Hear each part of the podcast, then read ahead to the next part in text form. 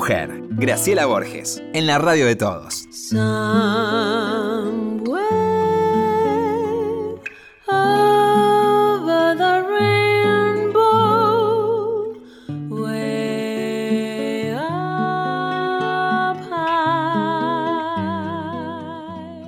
¿Cómo le va? ¿Cómo qué, está? qué buen martes.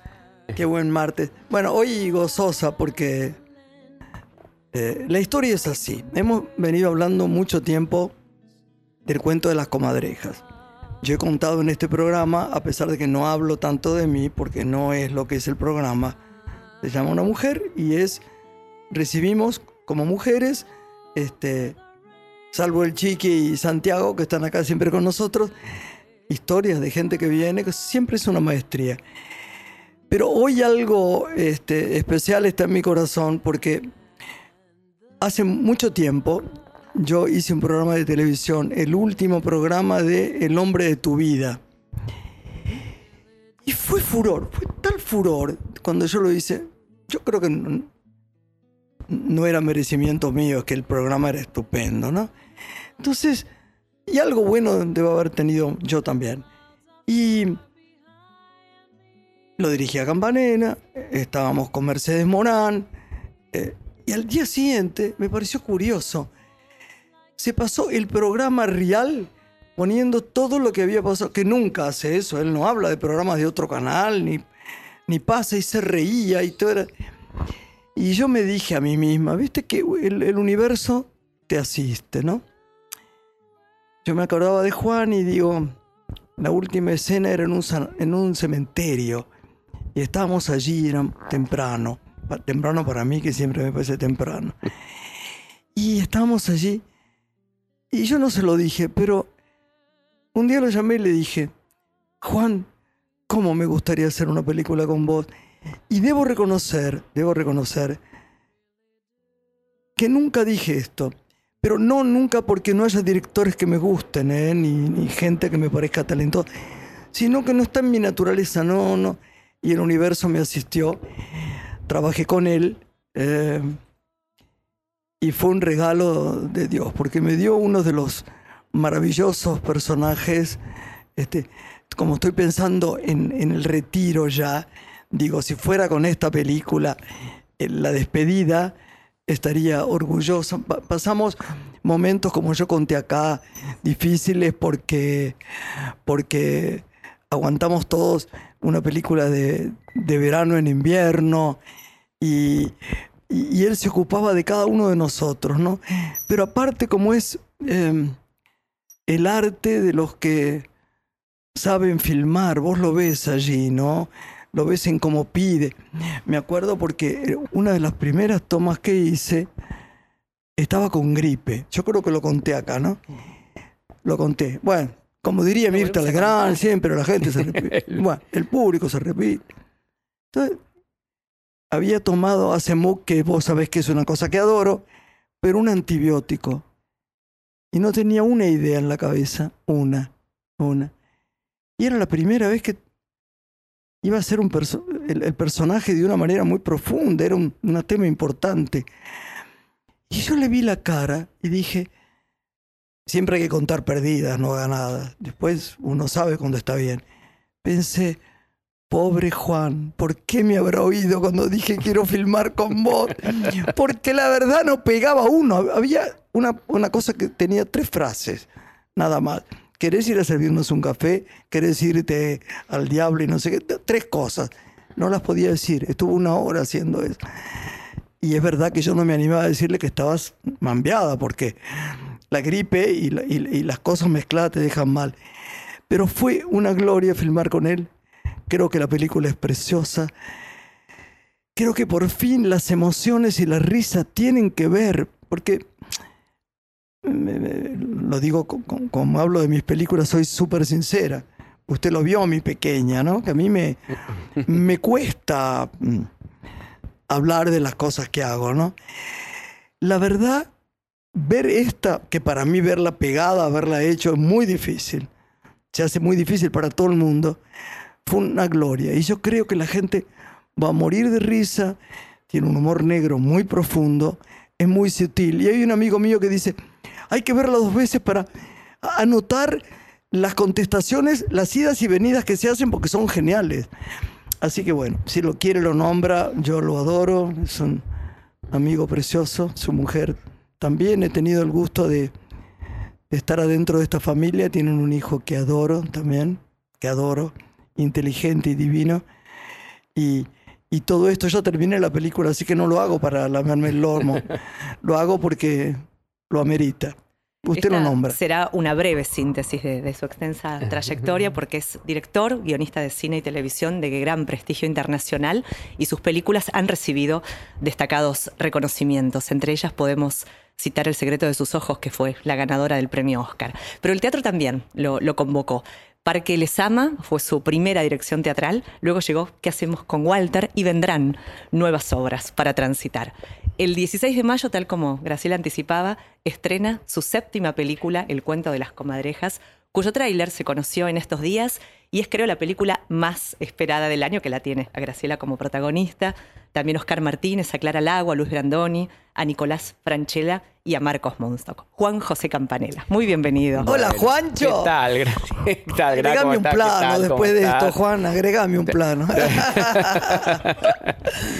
¿Va a, ser, ¿Va a ser plano medio nomás esto? ¿Merece un primer plano? No, no, no. No, antes que, nada antes que nada, porque si no me olvido, eh, exageró eh, eh, Graciela. ¿eh? No, no, no, estaba no. para nada boleada ni para nada No, lo bombeada. hice fue- pésimo, Juan. No, no, No, está perfecto. De hecho, es una discutas, risa enorme en la bueno película. con lo que te quiero. bueno, bueno. Es un lindo cuento para mí, además. No, pero además, eh, pero sí hay que, hay que valorar. eh, es, es verdad que esa primera semana no solamente estaba muy, muy eh, con antibióticos y, que, y con todo Y lo que eso implica. En esa casa maravillosa. Una que- casa del siglo XIX de la familia Devoto, de la familia que le da nombre a la- a- al barrio de Claro. Devoto, y una casa de esas antiguas que estaba cerrada, hacía deshabitada y cerrada hacía eh, 10 años más o menos. O sea que no había nada que la pudiera calentar esa casa. Traíamos lo que se llaman dragones, teníamos- perdón, que son como que unos entrar y de- salir. Claro, además las ventanas abiertas para que entraran los cables y todo, hacía un frío de locos y estábamos todo el equipo vestido de invierno, invierno y ella, como, como bien dice, Y con los demás, un traje no, los de demás, claro, de los seda, hombres de eran verano. más, más tapados por sus sacos. Claro. por- Pero Sí. ella con un trajecito, con un vestido de, de- de seda, es la verdad que una verdadera...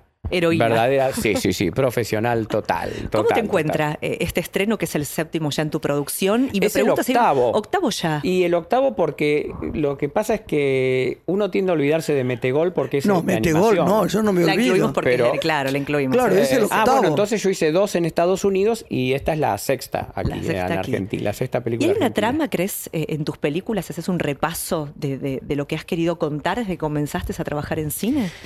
Mira, yo la, la verdad que trato de que las películas sean distintas unas de, la o- de las otras. Por eso eh, están tan espaciadas. Hacía eh, 10 años que no filmaba una película con, con gente, entre comillas, porque son actores, no gente. No, por, por no ser animada. Eh, y, cinco desde el estreno de Metegol. O sea que me, cuesta filmar una película y tiene que ser un proyecto que quiera mucho y generalmente algo que no haya contado antes. Eh, pero mirando hacia atrás, hay ciertos elementos que a mí me gusta mucho, la, que es la mezcla de ingredientes, que tenga humor, casi hasta aún El secreto de sus ojos, que es la película más este, dramática de todo, digamos la única que, que no tiene, que no puede ser descrita como una comedia, Sí. eh, tiene mucho humor.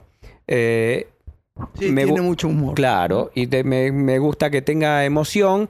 Y además hay una cosa que eso eh, sí está eh, muy constante en todas mis películas argentinas, más que nada, que es el paso del tiempo y, y, y el tema de, bueno, de- del, del fin del, del fin de la vida.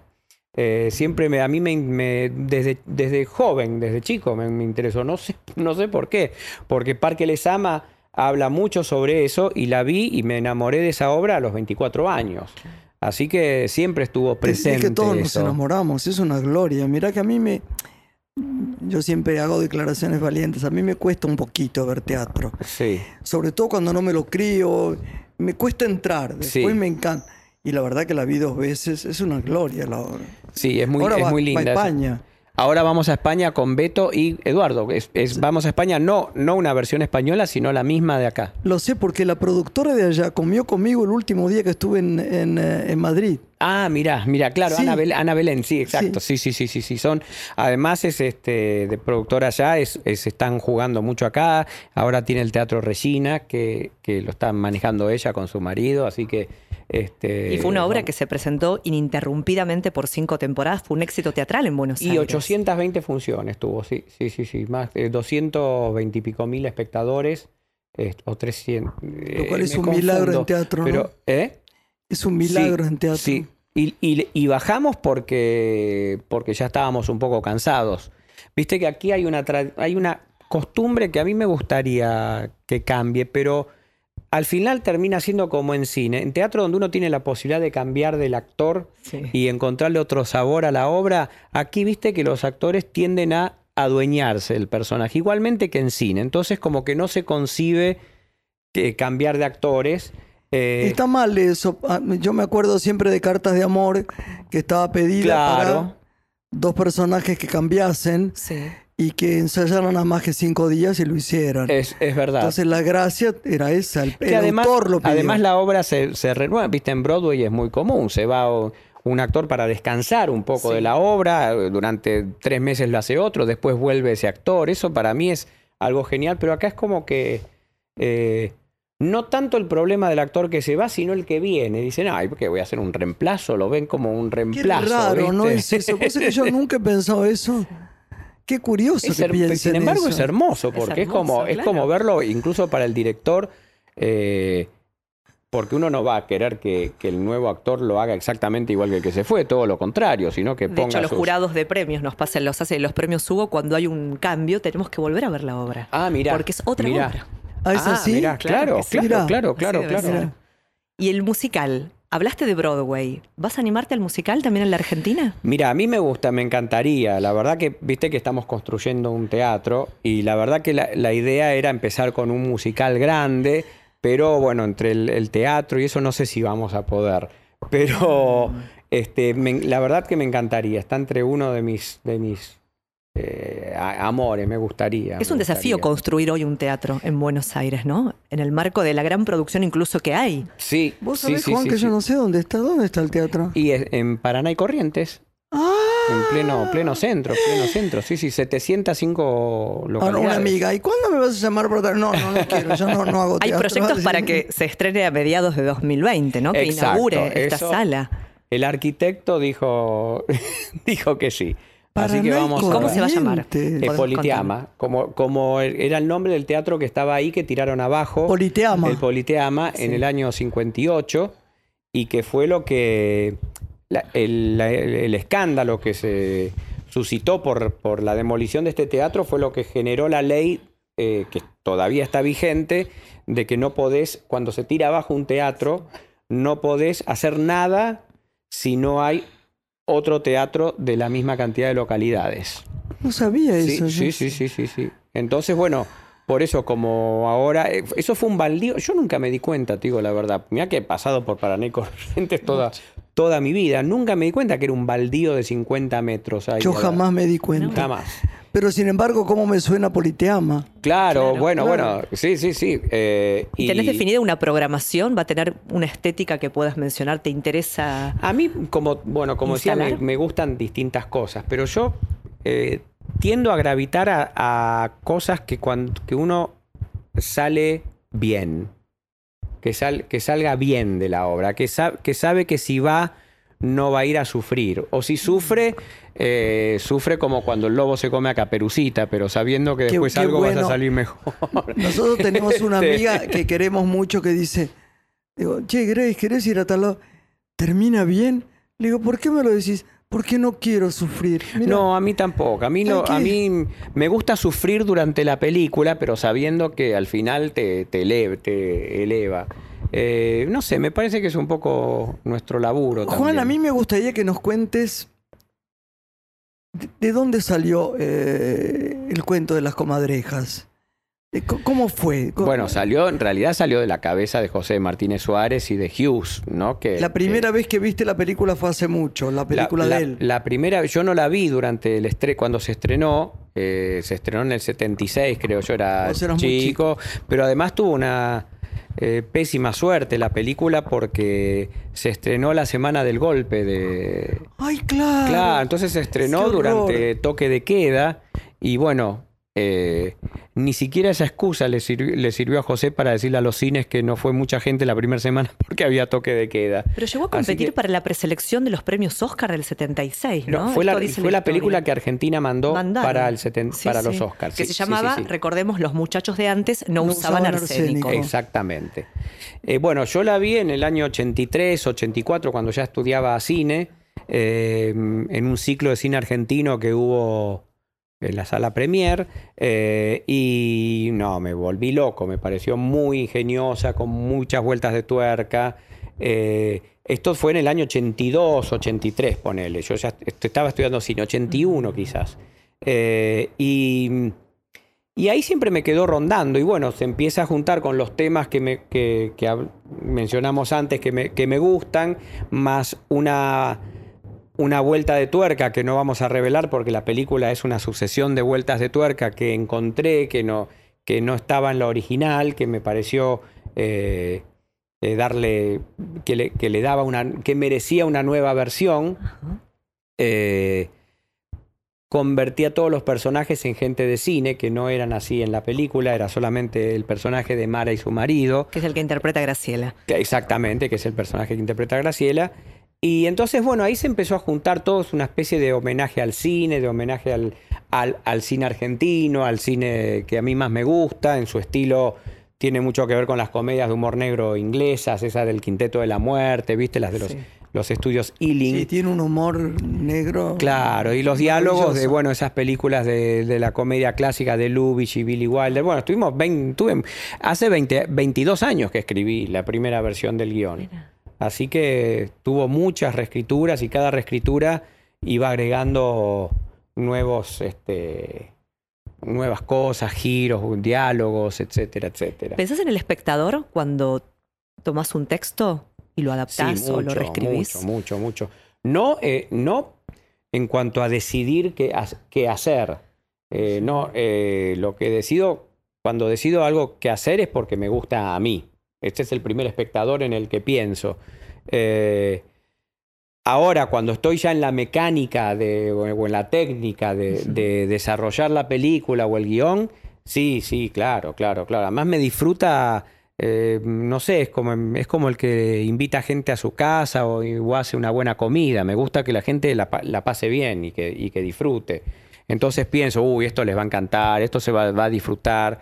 Eh, mm, además en películas como esta, en donde, en donde la sorpresa y la vuelta de tuerca también es muy importante, hay, hay que estar obligadamente pensando eh, como el espectador, qué es lo que sabe, ver si se la ve venir, si no se lo ve venir, este, eh, bueno, todo ese, ese tipo de cosas. Yo fui una de las primeras que leí el guion. Totalmente. Y le dije, bueno, había, teníamos feedback que darnos y él, él había hecho este guion formidable, junto con, eh, con, Con- Martínez Suárez también, ¿no? Eh, No. Bueno, el, el guion está escrito con un En norteamericano que yo trabajaba allá, porque cierto, en el 97 yo vivía allá, que, Que se llama no me- Darren Klumok, claro. que era el compaginador de mis dos primeras películas. Y, y después, bueno, en la versión al, al castellano, ahí ya le eh, agregué muchas cosas yo. Y ahí sí, una, una diferencia muy importante, tampoco puedo revelar nada, ¿eh? una diferencia muy importante con la original que, eh, que, lo, que lo trabajamos con José, con José Martínez Suárez. Sí, Que él sí, sí, está- porque además está le, muy contento, le quise muy, contar muy de, esa, de esa contento, sí. diferencia, ¿no? Sí, sí, sí. Sí, sí. ¿Vio la película? Sí, la vio hace, la vio hace poco. Y le, le gustó. Eh, le gustó, le gustó mucho, por lo menos eso me dijo. Yo era, mis nervios más grandes eran los de José, ¿eh? Era que lo- y sí, sí, sí, porque para mí, o sea, no solamente fue el creador de la película original, sino que para mí José es como un padre, como amigo, todo el mundo hermano. Le decimos maestro, claro, todo el mundo lo claro, queremos. claro, claro, fue mi Sí, sí. profesor. La gente de favorito. cine lo adora. Exactamente. Es un Sí, sí, sí. referente fuerte, ¿no? Muy fuerte. Entonces yo estaba, la verdad, muy nervioso.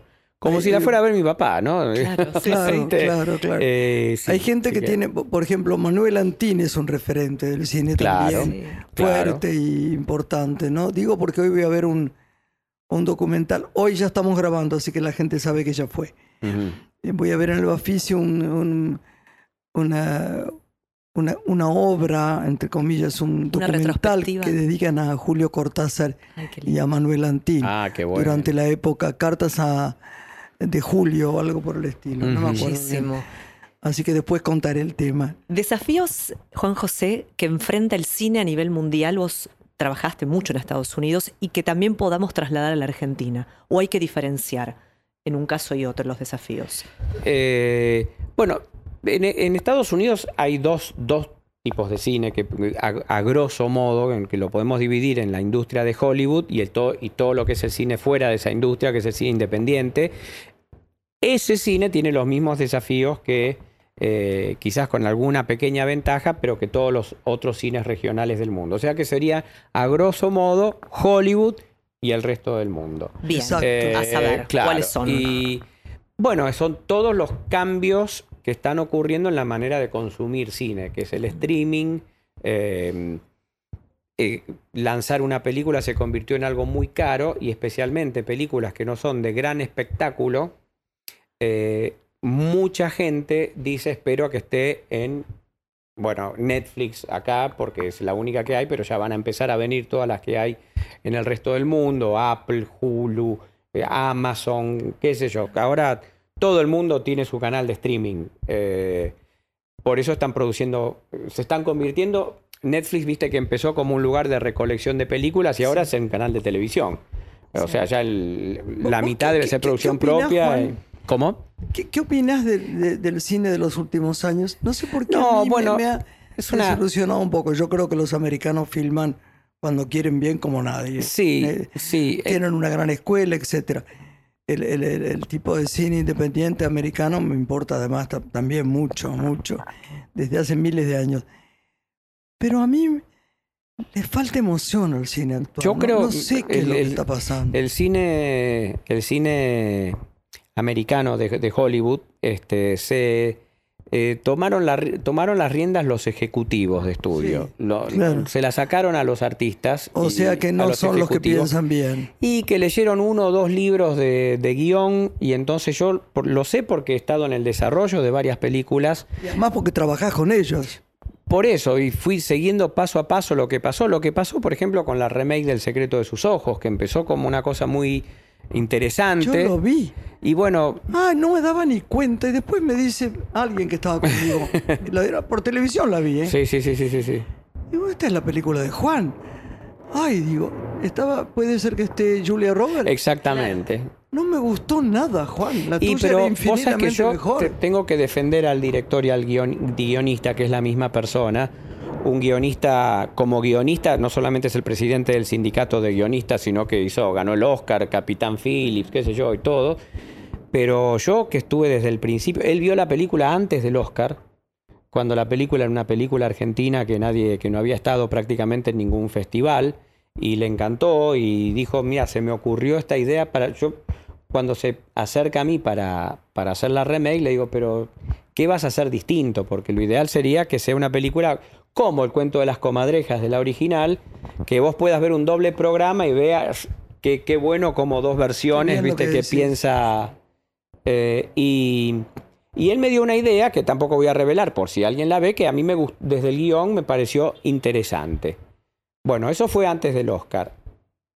Y después siguieron cuatro o cinco años de desarrollo en donde yo pude ver paso a paso cómo a una película eh, los ejecutivos de Hollywood le iban cortando las uñas, cortando el pelo, eh, ay, corta- ay, sacando la sangre, sacando los nervios y termina en una cosa que él tampoco estaba, estuvo contento con, con la película, ¿no? No, Eh, tenemos que hacer una pausa porque nos Y seguimos conversando de los desafíos acá del con cine. El, con el querido Juan. Juan Eh, José Campanella.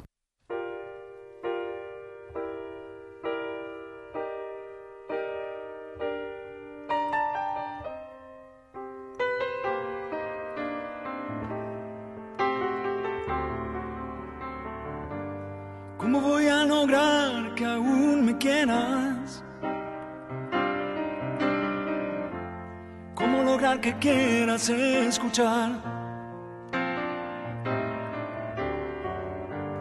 Cuando este fuego me desvela,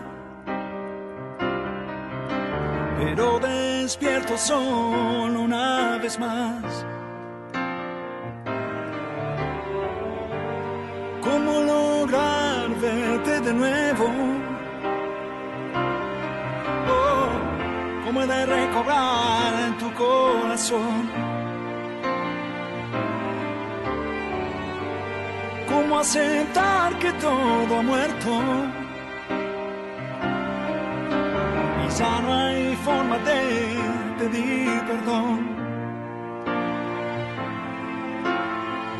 Qué mal, qué mal, esta absurda y triste historia que se pone cada vez peor.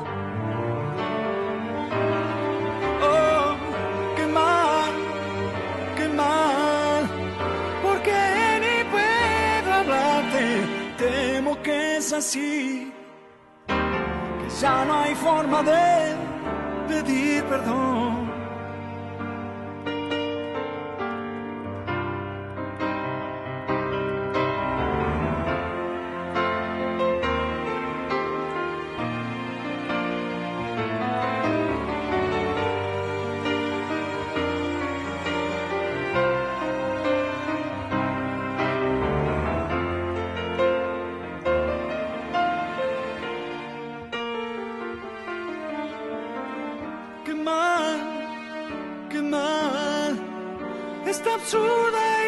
Triste historia que se pone cada vez peor.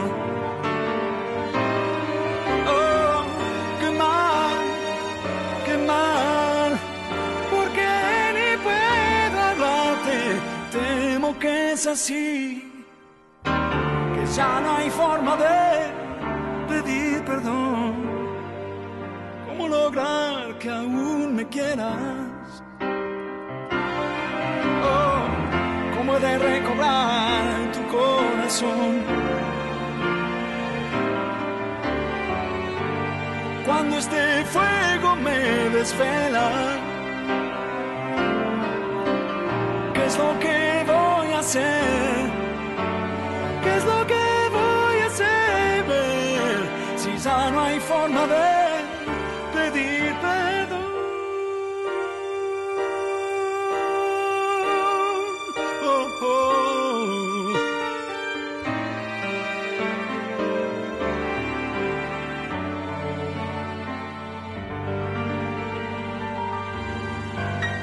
Por la radio de todos. Una mujer.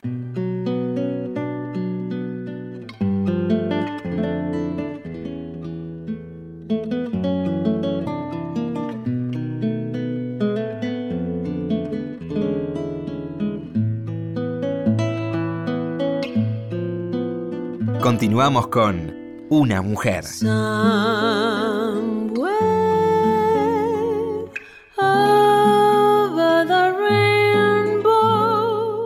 Seguimos acá. Con Juan José Campanella, Nada que nos visita menos, hoy nada ya menos. en el marco del, del estreno del cuento de las Dice- comadrejas el dice 16 de mayo. el otro día. Tengo que pedirle entrada. Digo, "Mm, a ver, ¿dónde querés ir? No, dice, para una cosa que ya me parece que me la perdí. Digo, ay, no sé de qué me estás hablando. No. Ese que vino el otro día es el que ganó el Oscar. Eh, me encanta la, la frase del que ganó el Oscar. La usamos siempre con mucha gracia, además, con mucha gracia. Pero curiosamente, curiosamente, algunas personas no que le duela, le da como... Hay gente que le importa mucho lo del Oscar. Yo sé que a vos también y a cualquiera de nosotros nos parece una gloria haber ganado. Fue la película la que ganó, no yo, ¿eh? Sí, bueno, Eh, vos. No, no, es una distinción muy importante. Lo ganó la película, como película de, eh, Pero extranjera. ¿quién hizo la película? No, y, y la hicimos todo el equipo. Y el premio es para el equipo. Si yo llego a. Mira, es tan así y tan en serio se lo toman en la Academia de Hollywood esto, que si llega a salir un aviso en el diario que diga del director ganador del Oscar, me sacan el Oscar. Devolvéselos.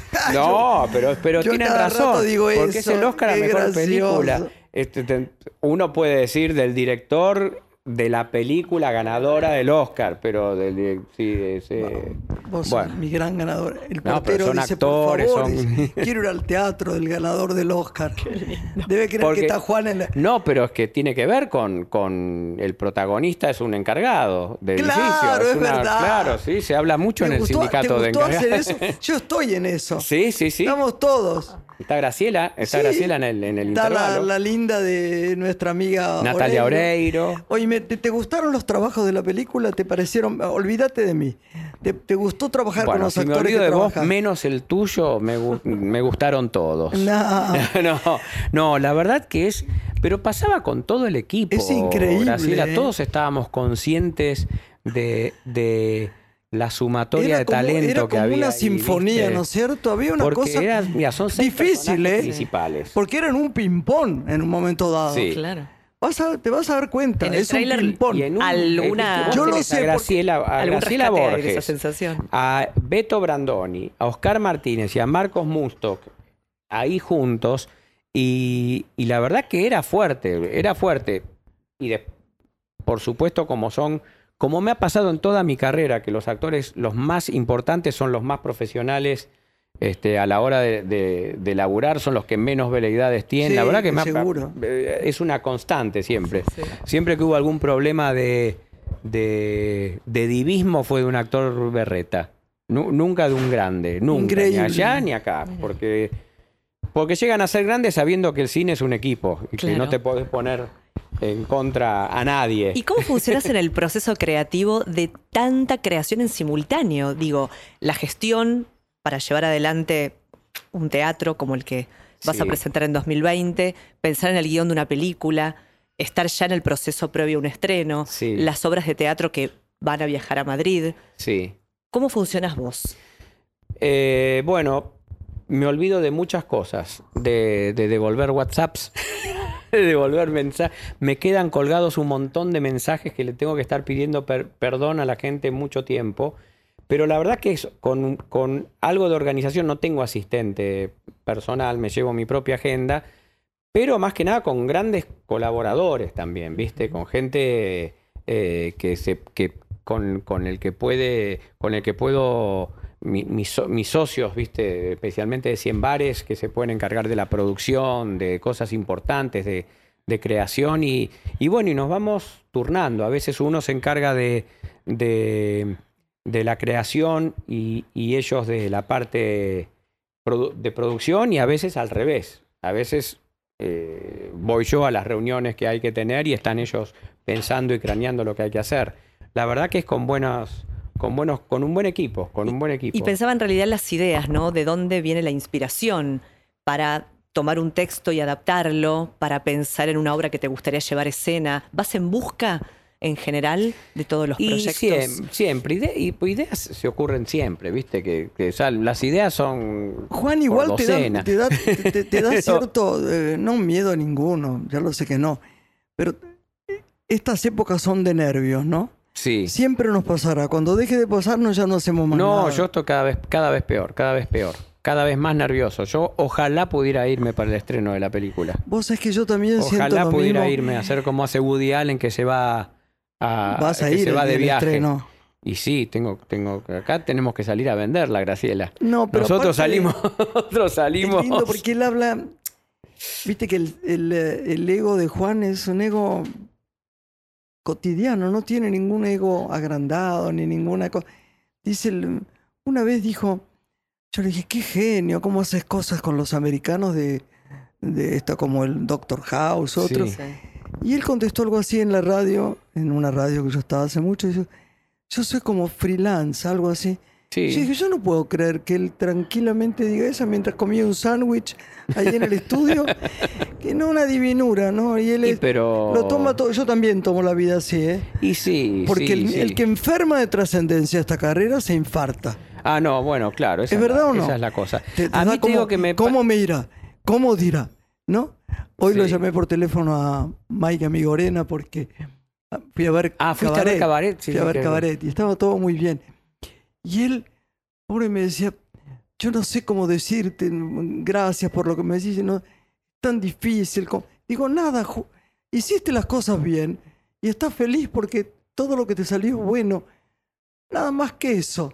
Es lo que nos pasa a nosotros gran si lo actor, tomamos Mike. Gran, sencillamente. gran actor, Mike. No, gran actor. Sí, sí, divina sí, sí, sí, persona, sí, sí. además divina. Sí, está totalmente, estupendo. totalmente, Está totalmente. estupendo. Eh, ca- qué bueno, qué bueno. Después me, co- tengo muchas ganas de verla. Sí, claro que sí. Hay que, se lo digo a Florcita, nuestra Florcita.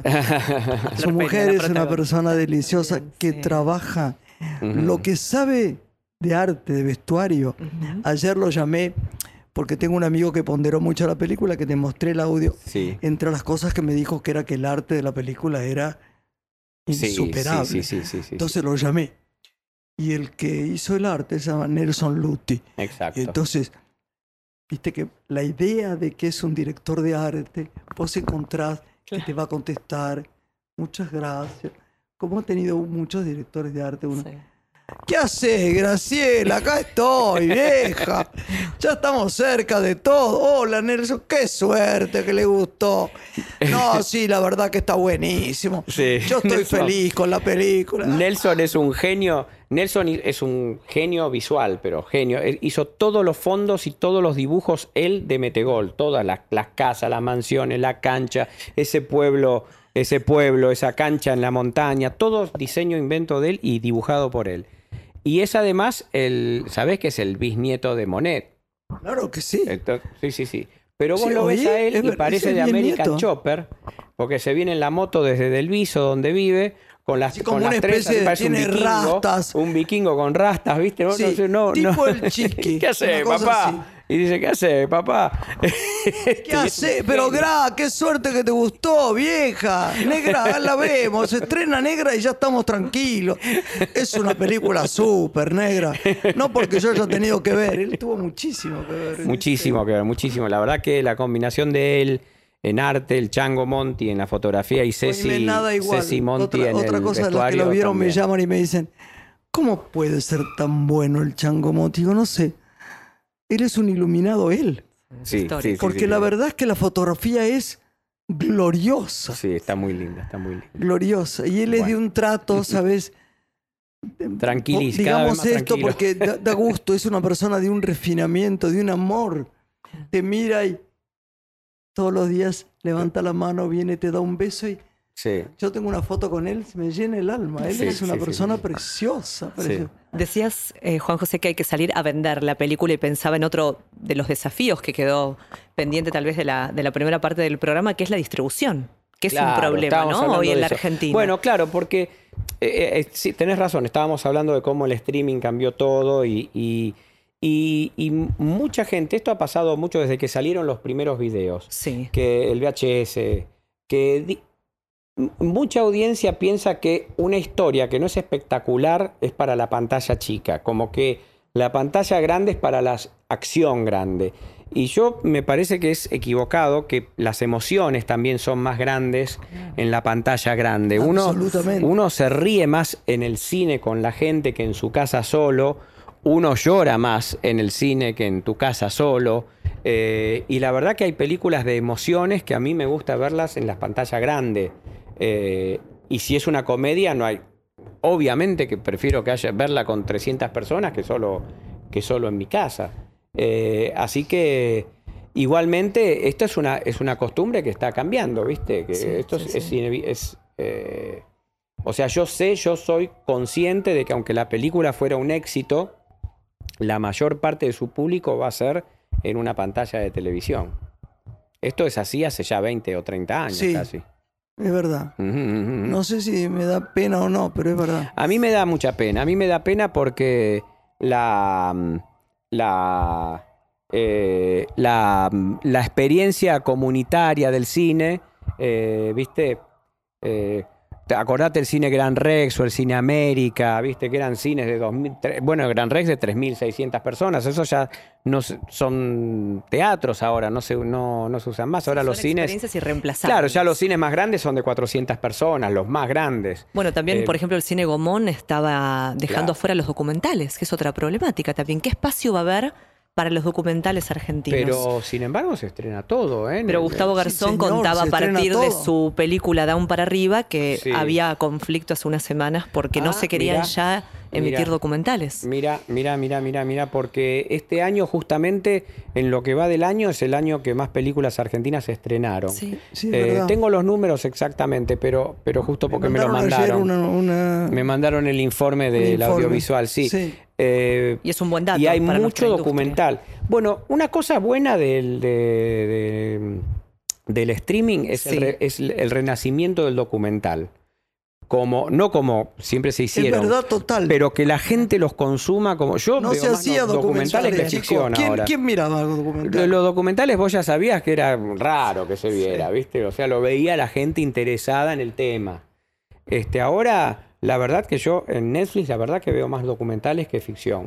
¿Y qué directores te gustan? ¿A quiénes seguís? Aquí o afuera, ¿no? Que tengas como referentes en su modo de narrar. ¿Vivos? ¿O no? Parezco ¿Quiénes han sido para vos ¿Vivo- los grandes maestros del cine? Que te inspiren, digo, ¿no? Ah, no, vivos la verdad que ninguno. Este, Te digo la verdad, así como referente, este, no, hay, hay directores. de- hay un, bueno, hay un director que, del que más películas que me gustaron mucho tiene es. eh, a ver, el, el que tiene el porcentaje más alto de películas que me gustaron mucho Claro. es Alexander Payne, Ajá. un director americano que dirige hace unos 25 años más o menos. Este, sí, los demás, eh, eh, la verdad que ha, ha- viste, ha habido una, una mu- m- migración del cine, bueno, del cine americano ciertamente al cine de acción y de superhéroe. Este, en cuanto sale un valor interesante del cine independiente, se lo llevan a hacer una de Marvel. Y la verdad que yo me perdí. No, ¿Cómo me no están cansando estas cosas? yo, viste, no me Tengo un amigo mío que dice, estos tanques nos están matando, es productor. Y me acuerdo siempre porque Bossi lo imita. Lo imita. Entonces a veces me llama y me dice, los grandes tanques nos están matando. Digo, espero que no las comadrejas. Pero claro, y pero vos sabés que, eh, o sea, volvemos también de nuevo a lo del principio, lo mismo le pasa al, al cine independiente americano. Por eso digo Pero que claro, Hollywood... pero Que los claro. problemas allá que tiene la industria a nivel mundial mismo en son los que Estados el Unidos, país. claro. a, los, a los de películas chicas americanas les cuesta mucho encontrar cines, porque también allá la cuestión es... Otra cosa que pasó es que la ventana del cine es mucho más chica. Ahora tenés tres semanas, tres, cuatro semanas para hacer tu carrera. Este, y se estrena entonces en, en cuatro, allá en 4.000 salas, ¿viste? En 3, 4.000 salas, acá en 300, 300 y pico. Y bueno, se, se- llegué a ver dos tanques juntos y se llevaron el 80% de, la, de los cines. Los ocios han cambiado. Claro, Mucho. claro. ¿Tiene intención esta película, el cuento de las comadrejas, de rodar por algún festival? Sí, sí, sí. Bueno, esperemos, esperemos, esperemos. Sí, sí, sí. Eso siempre, siempre se. Yo se- no, no te escuché que dijiste. suerte. ¿Quién, eh, Lore? Si la película Perdón. tiene como la intención de iniciar un recorrido por festivales luego de su estreno. Sí, Esperemos. yo no había esperemos, pensado. Me esperemos. esperemos que sí. Sí, sí, sí, sí, sí, sí, sí. Yo le... le- es gracioso. Cada día me importan un poquito menos. Me gusta que la gente vaya, que lo pase bien. Me, me encanta ir a un festival y... que los festivales eran otra cosa. Yo sé que es difícil decirlo ahora. En los festivales te invitan. Cannes antes era el encuentro de distintas personalidades que hablaban en distintos idiomas, que llevaban su, su material fílmico con el que cambiaba figuritas. Entonces te quedabas 10 días, 12 días. Ahora van los americanos, dos días, siempre invitan dos días ahora a Cannes.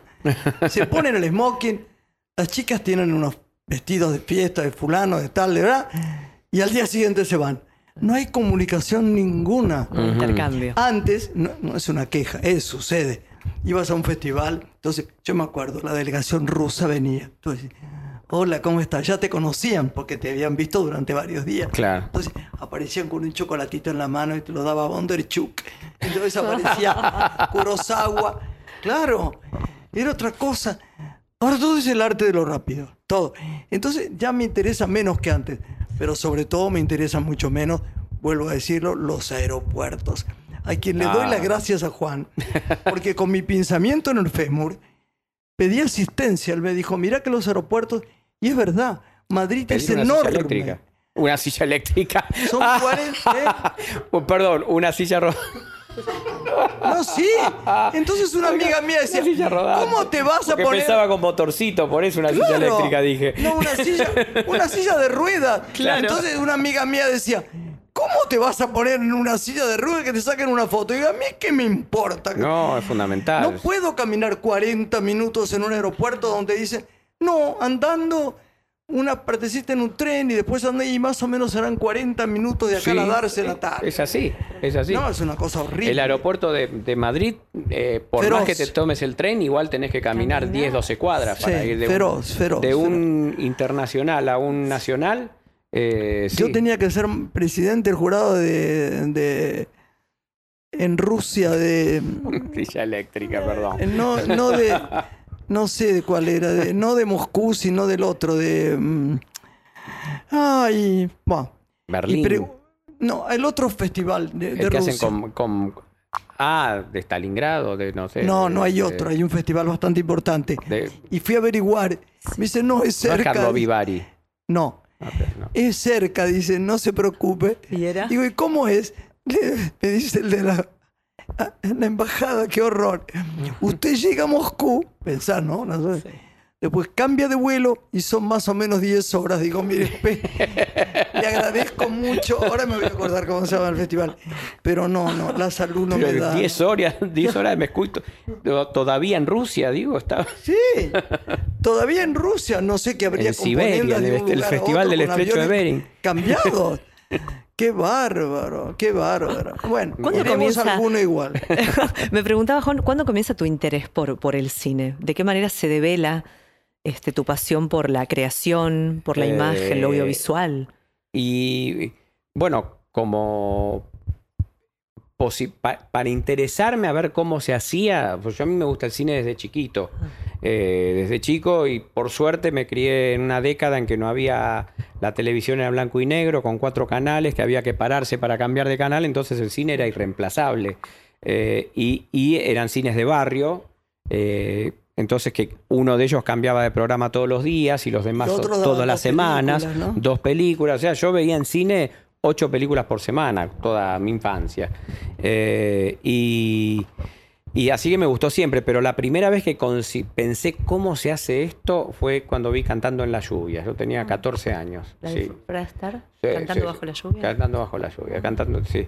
Eh, que se repuso por, por los 20 años de su lanzamiento, porque eh, como no había videos, en el año 73 este, las reponían las películas, ¿te acordás? Pero en su vigésimo aniversario, décimo aniversario. Y ahí quedé maravillado y, y me compré un librito. Salí del Auditorio Craft, era el cine, me acuerdo, en la calle Florida. Eh, al lado había un- una librería que creo que era el Ateneo, este, y entré, salí del cine y entré y dije, si no tienen un libro de, eh, para, para hacer películas. Y me compraron un li- me tenían un libro que todavía tengo que se llama Así se hace cine. Ah, no. Sí, sí, sí. ¿De sí, quién sí. es? No. Tony Rose. Ah. No sé quién es Tony Rose, pero o sea, me acuerdo tal cual el nombre del autor. Lo tengo el libro, ah, todavía chiquitito. Y ahí me lo empecé a leer y les interné a mis viejos hasta que me compraron una cámara en Super 8. Y, y bueno, y ahí medio se quedó dormido como hobby hasta, hasta en el año 79. Eh, 70 sí, 70, digo bien, 79 que empecé a estudiar cine de noche. Yo estudiaba ingeniería de día, de cine de noche y ahí conocí a José Martínez Suárez, a, a, bueno, mucho- a Aníbal Di Salvo, a que vos habrás, lo que vos habrás trabajado que- seguramente.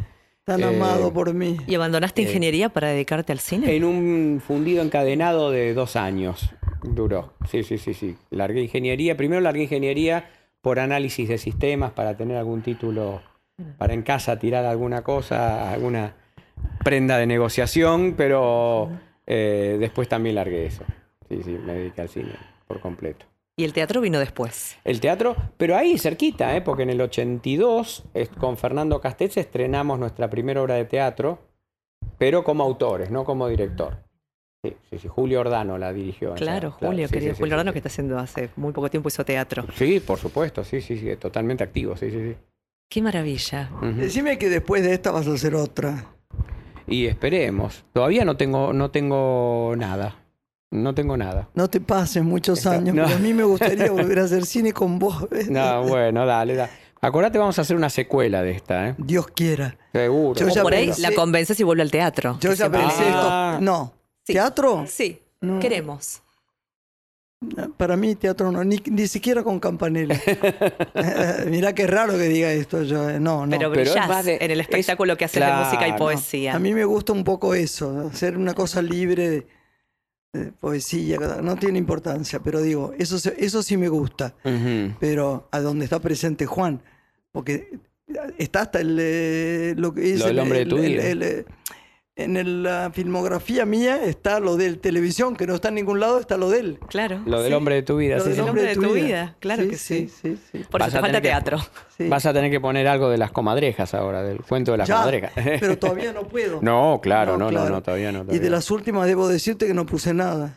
Ajá. Imaginando un este, espectador que no vio los muchachos de antes, no usaban arsénico, ¿qué identificación crees que logrará el ciudadano argentino que vea el cuento de las comadrejas? Yo creo que no le va a Dentro de lo que podemos contar, ¿no? ¿Sí? Mm, eh, no, no. Mira, es una película muy universal en realidad. Es decir, quizá de, de- quizá de las películas que hice es la que menos.